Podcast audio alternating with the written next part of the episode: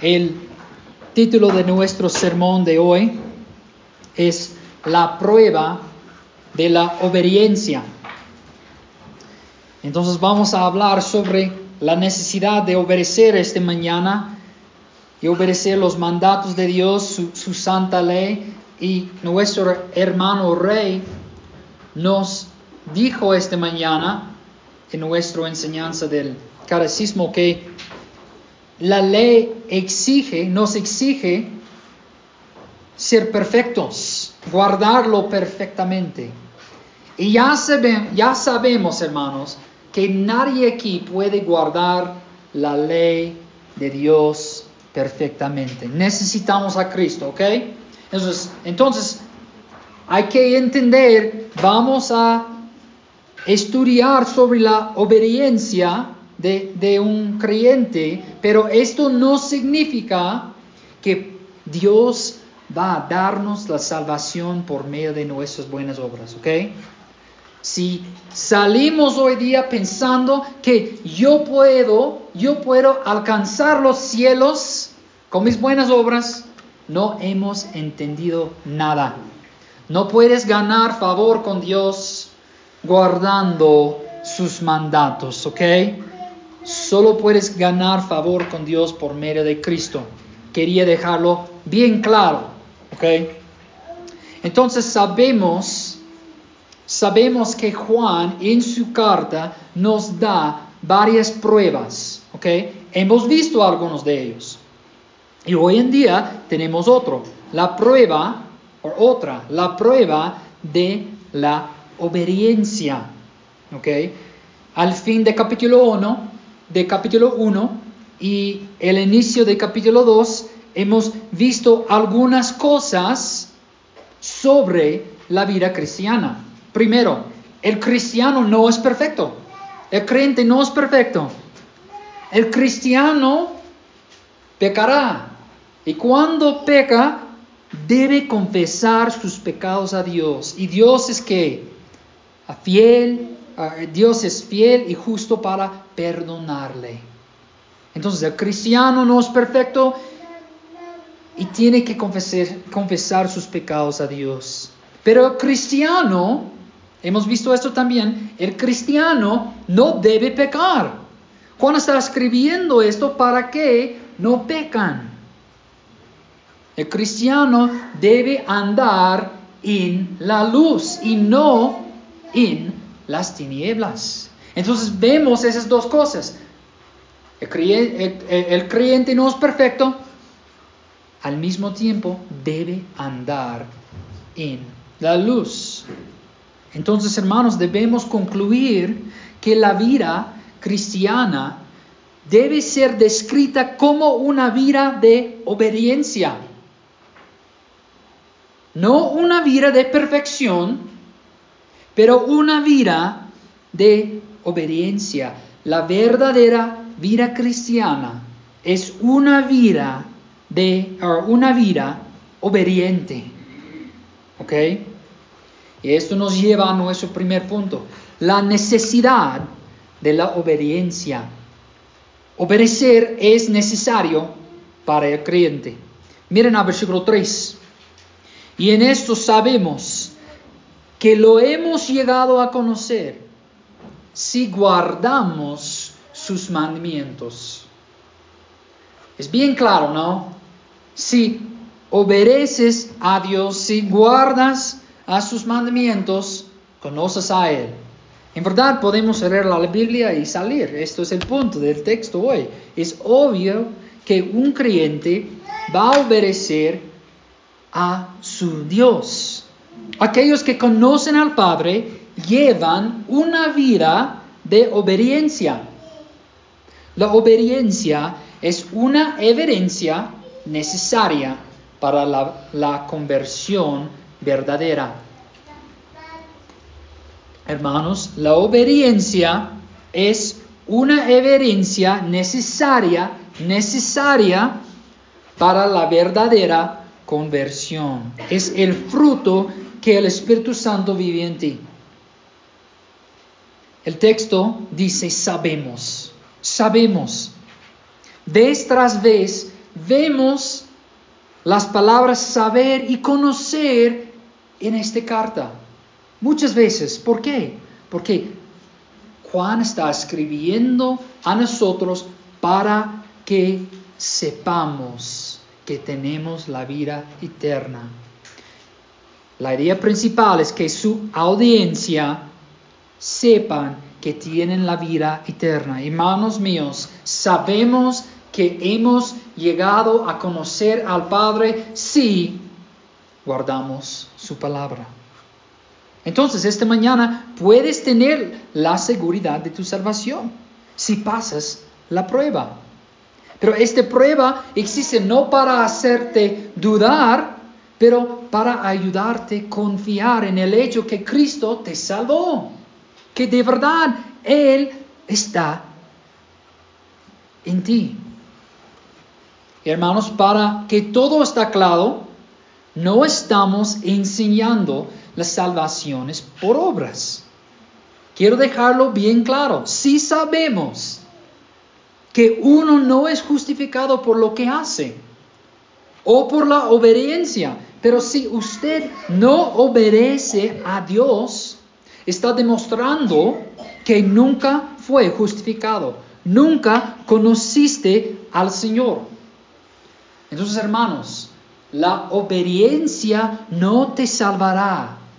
La obediencia no te salvará, pero los salvados obedecen.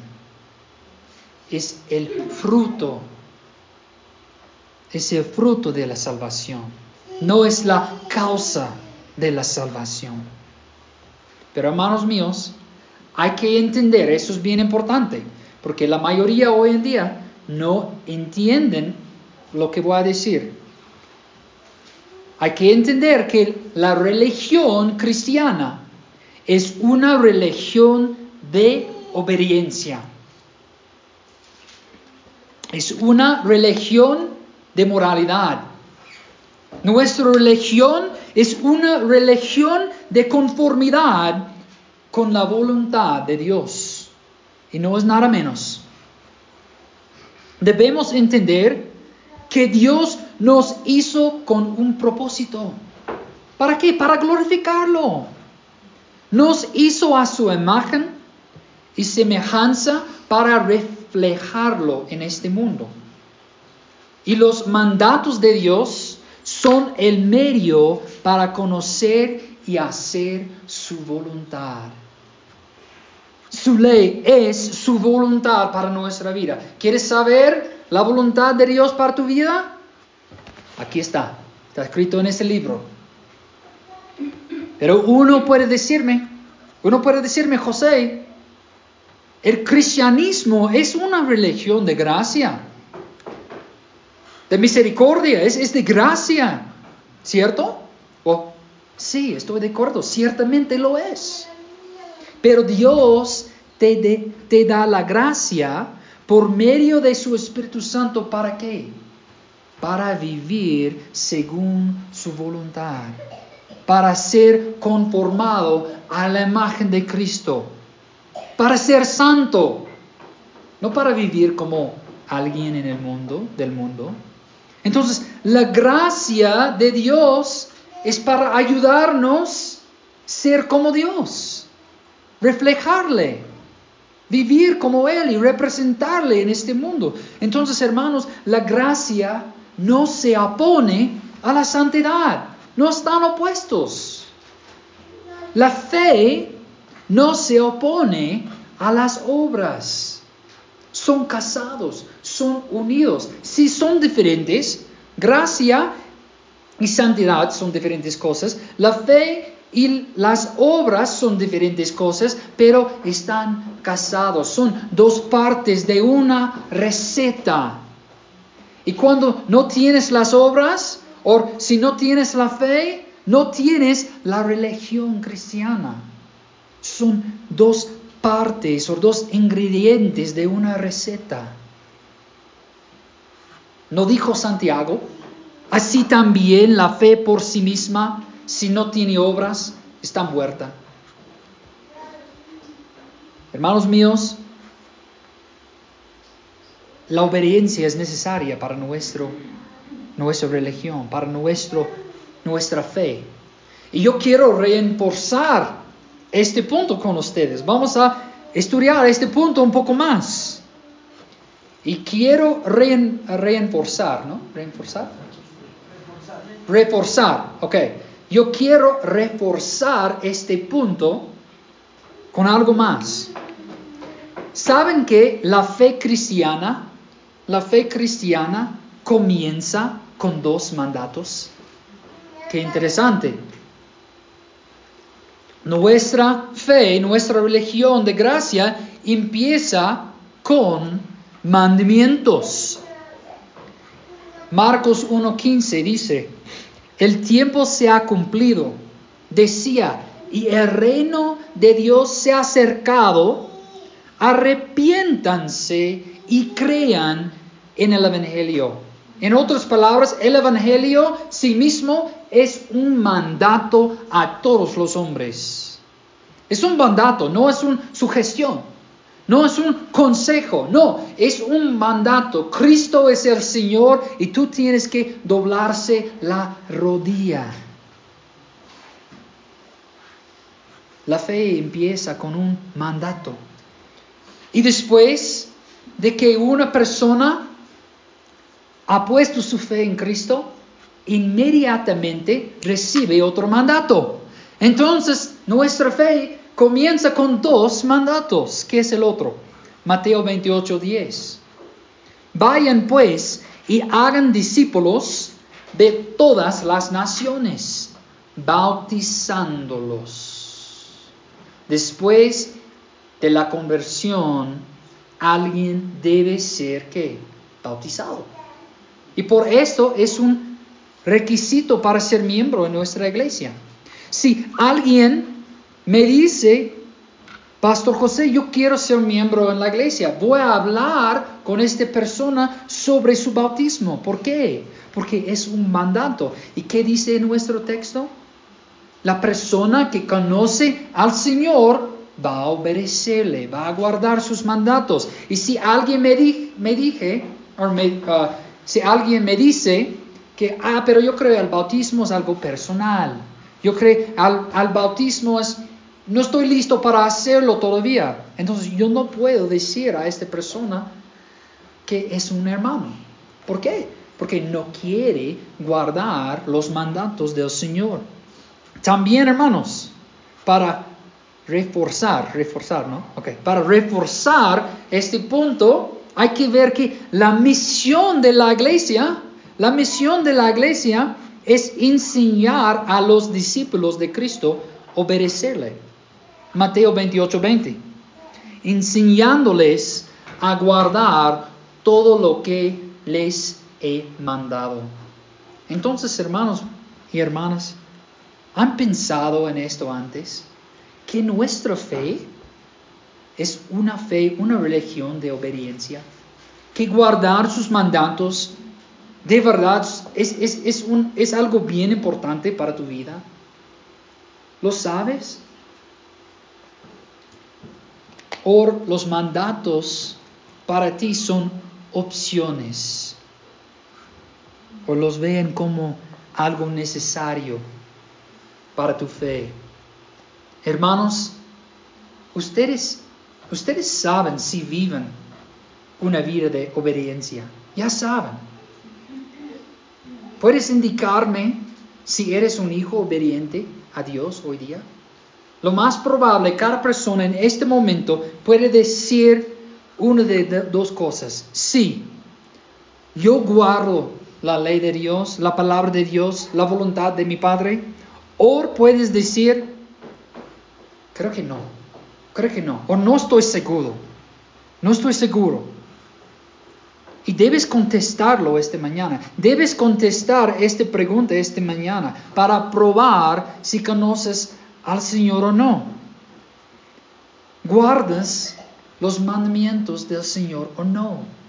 Hermanos míos, voy a darles mi opinión. Yo creo que la mayoría de ustedes sí pueden decirme ahora mismo que quieren obedecer al Padre desean guardar su ley, desean hacer su voluntad. quieren agradar a su Padre. Y ustedes pueden ver la obra del Espíritu Santo en su vida. No estoy hablando de la perfección, hermanos. Pero yo sé que la mayoría de ustedes guardan su ley y quieren guardar su ley. Y a veces es difícil, pero es el deseo de, tu corazón. Si esta es la verdad ahora, si en tu mente, en tu corazón ahora estás diciendo amén, entonces, ¿para qué estás escribiendo esas cosas, Juan? Para que sepas que tienes la vida eterna. Entonces, tienes la seguridad de tu salvación, hermano y hermana, si andas al conforme a la palabra de Dios. Descansan en esto, descansan. Hay paz en esto. Pero en el contexto de esta carta, en el día de Juan, algunos en el medio de estas iglesias, ellos no estaban de acuerdo con Juan. Ellos tomaban otra postura sobre la obediencia o, la obediencia. Ellos decían o vivían en contra lo que Juan está diciendo acá. Y eso nos lleva al segundo punto, los desobedientes, los desobedientes. Miren al versículo 4 conmigo. El que dice, yo he llegado a conocer y no guarda sus mandamientos, es un mentiroso y la verdad no está en él. Estos gnósticos habían creado un falso estándar o un falso, falsa norma para la fe de los cristianos. No sabemos exactamente lo que decían ellos, lo que estaban enseñando, pero sí sabemos que ellos tenían una norma para la vida cristiana que no estaba de acuerdo con los mandatos de Cristo. Ellos sí tenían prácticas, tenían um, uh, prácticas religiosas. Ellos estaban haciendo cosas que otros pensaron eran prácticas de la fe. Pero Juan está diciendo no. Ellos no andan al conforme de los mandatos de Cristo, de su ejemplo. De hecho, él dice, es un mentiroso ellos. Y la verdad no está en ellos. ¿Por qué? Porque no están guardando las leyes de Cristo. Ellos han hecho su propia norma, sus propios mandatos, sus propias estándares. Hermanos y hermanas, debe ser claro. Debe ser claro, si no observas la palabra de Dios, si no las ves como la norma de tu vida, estás haciendo una mentira a ti mismo y a la iglesia local.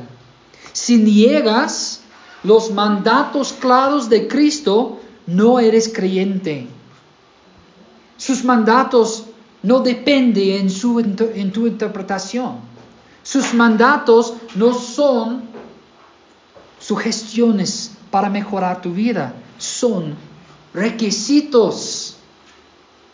Si alguien no conforma su vida a la verdad de las escrituras, la verdad no está en él, como Juan dice aquí, y es mentiroso. Hermanos, Jesús dijo que Él era la verdad y el camino. Él enseñó que el camino era qué? Estrecho. La verdad de Dios es estrecha, no está abierta a tus ideas de seguir a Jesús. No importa tus opiniones sobre lo que es ser un creyente o seguidor de Cristo. No, es estrecha.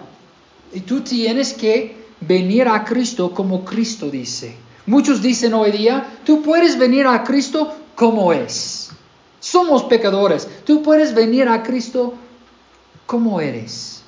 Ven y Él va a recibirte. Pero no, la Biblia no nos enseña que cualquier persona puede venir a Dios.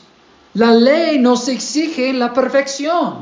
Y por eso tienes que venir a Dios por medio de la única hombre, el único hombre perfecto, Cristo. Tienes que venir a Cristo y Cristo sí va a limpiarte. Va a darte una nueva cuenta. Él va a darte su vida justa. Y después de ello, sí, puedes venir a Dios. No puedes venir a Dios como tú quieres. El camino es estrecho. Hay mandatos, hay ordenanzas. No importa nuestras opiniones. Entonces, hermanos, es simple. Cualquier persona en tu familia, en tu vida, tus amigos, cualquier otro pastor que conoces, tú puedes hacerte esta pregunta. ¿Esta persona vive al conforme de la palabra de Cristo? ¿Esta persona vive como Cristo? ¿Esta persona está caminando en el camino estrecho? ¿Esta persona está guardando la palabra y los mandatos de Dios? Y si la respuesta es no, ya sabes que esta persona es un mentiroso. No importa si es un pastor o no. hermanos míos, hoy en día normalmente hay dos tipos de mentirosos. Hay dos formas para negar los mandatos de Dios. Estamos considerando personas que confiesan a Cristo, pero no andan según su palabra, según su ejemplo. Entonces hay dos formas en la cual las personas lo hacen hoy en día. Hay dos tipos de mentirosas comunes hoy en día. El primero es las legalistas, las legalistas. Ellos practican el legalismo. ¿Y qué es? El legalismo es cuando alguien crea una forma falsa para parecer piadoso, pero no obedece realmente la palabra de Dios. Es una persona que puede practicar cosas religiosas, pero en verdad no están cumpliendo la voluntad de Dios, los mandatos claros que están en las escrituras. Es como los fariseos. Ellos eran los más religiosos en su día. Todos miraban a ellos como los maestros mayores que todos. Pero escuchen lo que Jesús dijo de ellos. Marcos 7, 8 y 9. Dejando el mandamiento de Dios, ustedes se aferran a la tradición de los hombres. También les decía, astutamente ustedes violan el mandamiento de Dios para guardar su tradición. Ellos han creado su propia norma, pero no guardaban los mandatos de Dios. Esta es la gente de la iglesia. Esos son los miembros en las iglesias de Pono, supongo también. La gente que habla santamente. Pero esta persona no está guardando la palabra de Dios. Hay personas que usan la ropa correcta, la ropa santa. Ellos cantan con pasión, pero no observan los detalles, pero cuando observas los detalles de su vida, vas a ver un mentiroso. ¿Por qué? No están obedeciendo los mandatos de Cristo. Han creado sus propios mandatos para que pueden presentar a sí mismo como santo a todos. Pero en verdad es mentiroso. Uno que, que uh, uh, decir que tiene comunión con Dios, pero yo no voy a creerle a menos que Él anda al conforme de la palabra de Dios. Hay otro tipo de mentiroso, los antinómicos. Los antinómicos. ¿Qué es un antinómico? Es alguien que practica el, el antinomismo. Y el antinomismo es cuando una persona rechaza la ley de Dios en nombre de la gracia. Sencillamente es una persona que no quiere mandatos, quiere libertad. Esas personas intentan evitar los mandatos de Dios y no quieren restricciones a su vida. No quieren dejar sus gustos del mundo. No quieren dejar sus pecados, en otras palabras.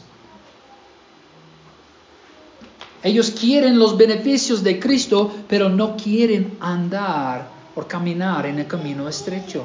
Quieren el mundo y quieren Cristo al mismo tiempo. ¿Cómo es posible?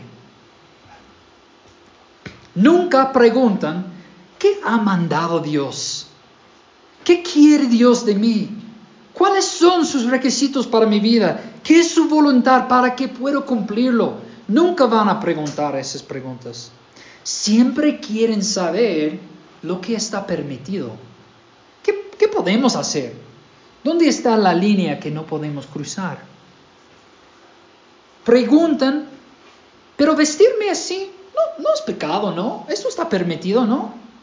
O van a decir, o van a preguntar, esta película no es tan malo, hay, algunas cosas que no, no, son las cosas mejores, pero creo que, creo, creo que no hay nada muy grave en esta película. Estamos, estamos bien para mirarlo, ¿no? Entonces ellos siempre buscan a, ya, ellos siempre quieren saber lo que sí pueden hacer. Nunca van a preguntar cuáles son las prohibiciones de mi Dios. Nunca van a preguntar cuáles son las cosas que Dios no quiere en mi vida. Nunca van a preguntarlo.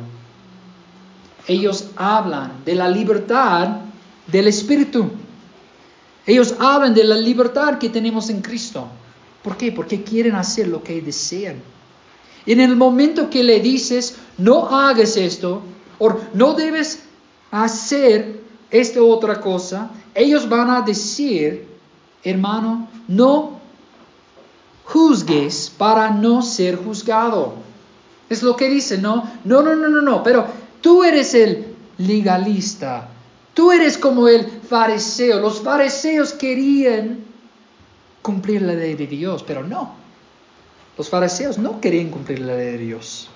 Pero es lo que ellos dicen. Cuando expones su desobediencia, te dirá que ya no estamos bajo la ley, sino bajo la gracia.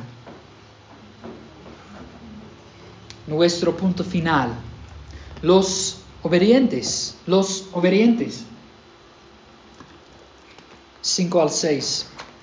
Pero el que guarda su palabra, en él verdaderamente se ha perfeccionado el amor de Dios.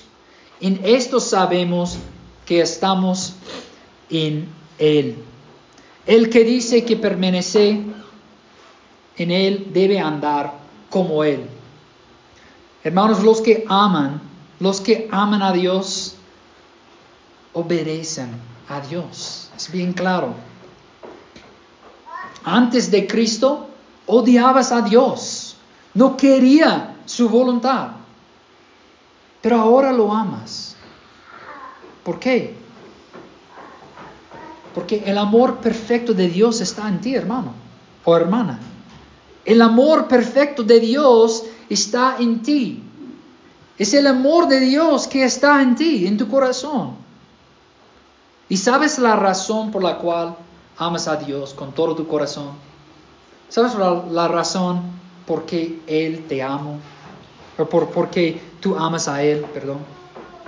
Es porque Él nos amó primero. Eso es lo que vemos en, la misma carta. Juan dice en capítulo 4, 19, nosotros amamos porque Él nos amó primero. Tenemos el amor perfecto de Dios en nuestros corazones porque Él nos mostró el amor primero. Hermanos y hermanas, la única razón por la que uno obedece a Dios es porque ama a Dios.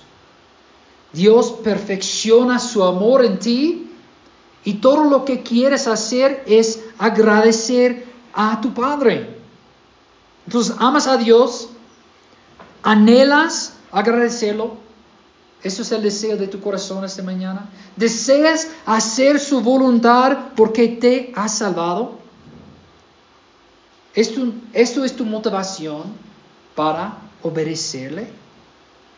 ¿O es tu motivación diferente? Tienes otra motivación. ¿Es para ganar el favor de Dios? ¿Es para lograr un puesto en los cielos? ¿Es para que tienes miedo del infierno? Y estas motivaciones, hermanos, te ayudarán por un tiempo, sí. Esas motivaciones, sí, pueden ayudarte a vivir una vida santa, pero solo por un tiempo. Y esa es la razón por la que no puedes obedecer a Dios.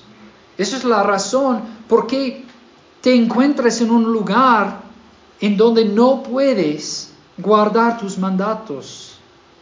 Porque tus motivaciones no son correctos. Tus motivaciones son para ganar algo o, evitar algo. Tu motivación no es amor, porque el amor de Dios no está en ti. Porque no lo amas. Esa es la razón por la que no puedes obedecer a Dios. Porque el amor perfecto de Dios no está en ti. Entonces es sencillo, hermanos. La razón por la que obedeces a Dios es porque amas a Dios. Entonces, hermanos, necesitamos entender dos cosas sobre el verdadero amor de Dios. Y hemos dicho uno varias veces, los que aman a Dios obedecen a Dios. Los que aman a Dios obedecen a Dios. Como dice Juan en su Evangelio, en capítulo 4, versículo 15.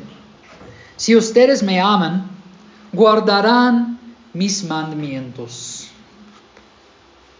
Por como dice en Galatas, o Gálatas 5:14, porque toda la ley en una palabra se cumple en el precepto. Amarás a tu prójimo como a ti mismo. Entonces, hermanos, obedeces a Dios porque amas a Él. La única manera verdadera de mostrar tu amor es cuando obedeces los mandatos de Dios. Esa es la segunda cosa que debemos entender sobre el amor verdadero. La única manera verdadera de demostrar tu amor es cuando obedeces los mandatos de Dios. Es cuando estás andando al conforme de su voluntad.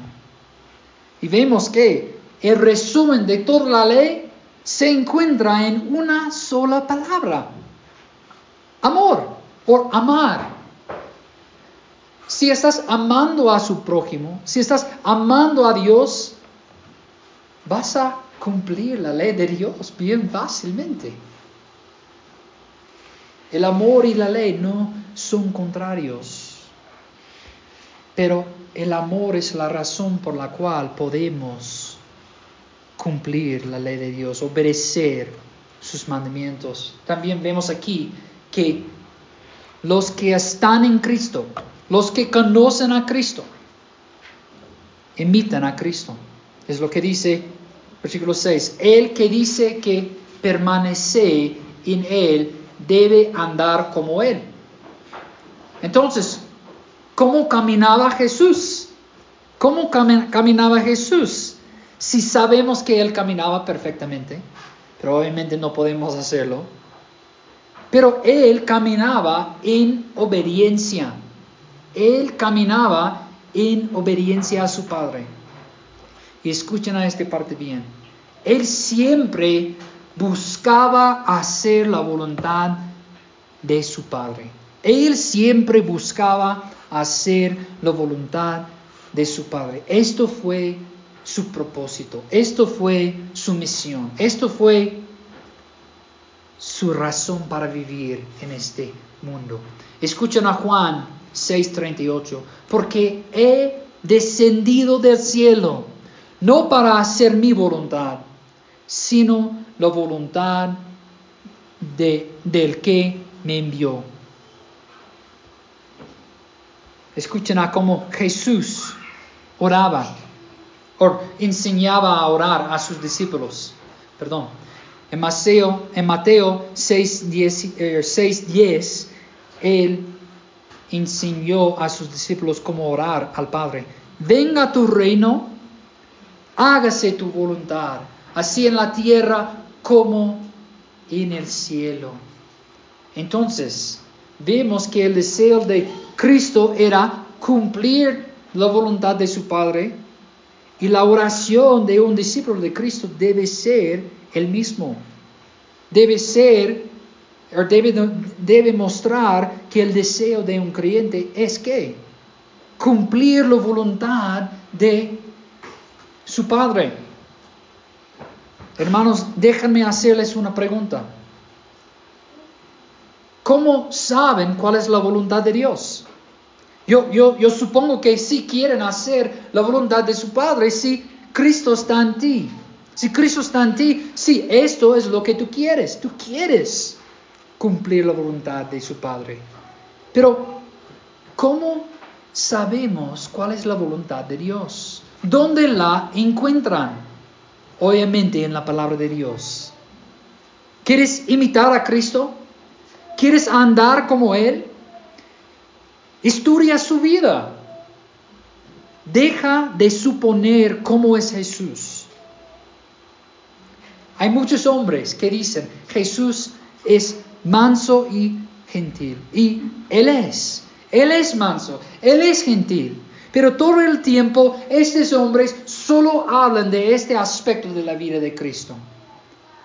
Y Cristo dijo palabras fuertes. Cristo dijo palabras ofensivas a los fariseos. Entonces, ellos solo quieren un solo aspecto de Cristo y no quieren el otro aspecto de su vida. Entonces, hermanos míos, mi punto es esto. Muchas veces supongamos cómo es Cristo.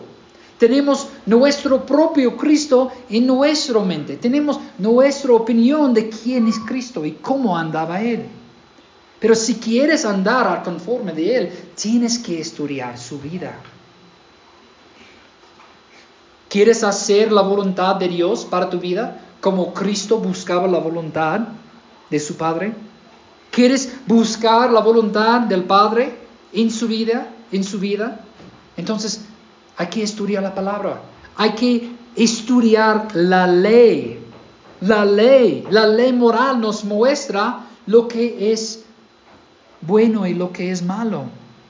Tienes que estudiar sus preceptos, sus claros mandatos en el Nuevo Testamento. Deja de asumir la voluntad de Dios. Deja de asumir que sabes lo que Dios quiere. Porque la mayoría del tiempo, cuando pensamos algo es correcto, no es. Muchas veces cuando yo leo las escrituras, yo veo cosas que me o que están corrigiéndome. Yo pensaba algo fue correcto y ahora yo veo, wow, de verdad yo estaba andando como un pecador. ¿Por qué? Porque necesito renovar mi mente, como Pablo dijo en Romanos 12. No, es mejor que no supongamos que ya entendemos la voluntad de Dios porque tenemos el Espíritu Santo o porque estamos en Cristo. No, eso es parte, pero necesitamos conformarnos a las escrituras porque allí encontramos la voluntad de nuestro Padre. Entonces, hermanos míos, esta prueba es bien claro. Si guardas la ley de Dios, si guardas su palabra, si buscas hacer y cumplir su voluntad y estás haciéndolo, conoces al Padre. Entonces, hay que tener gozo esta mañana. Hay que tener la seguridad esta mañana que conoces a Cristo. Si estas cosas son las realidades de su vida. Pero si te encuentras esta mañana en lugar donde estás pensando que yo no sé si estoy obedeciendo al Señor, entonces posiblemente sería bueno examinar a tu vida más. Porque el texto es claro. El persona que dice que yo tengo comunión con Dios, pero no guarda sus mandamientos, es un mentiroso, un mentiroso y la verdad no está en Él. Entonces, hermanos, vamos a orar para terminar.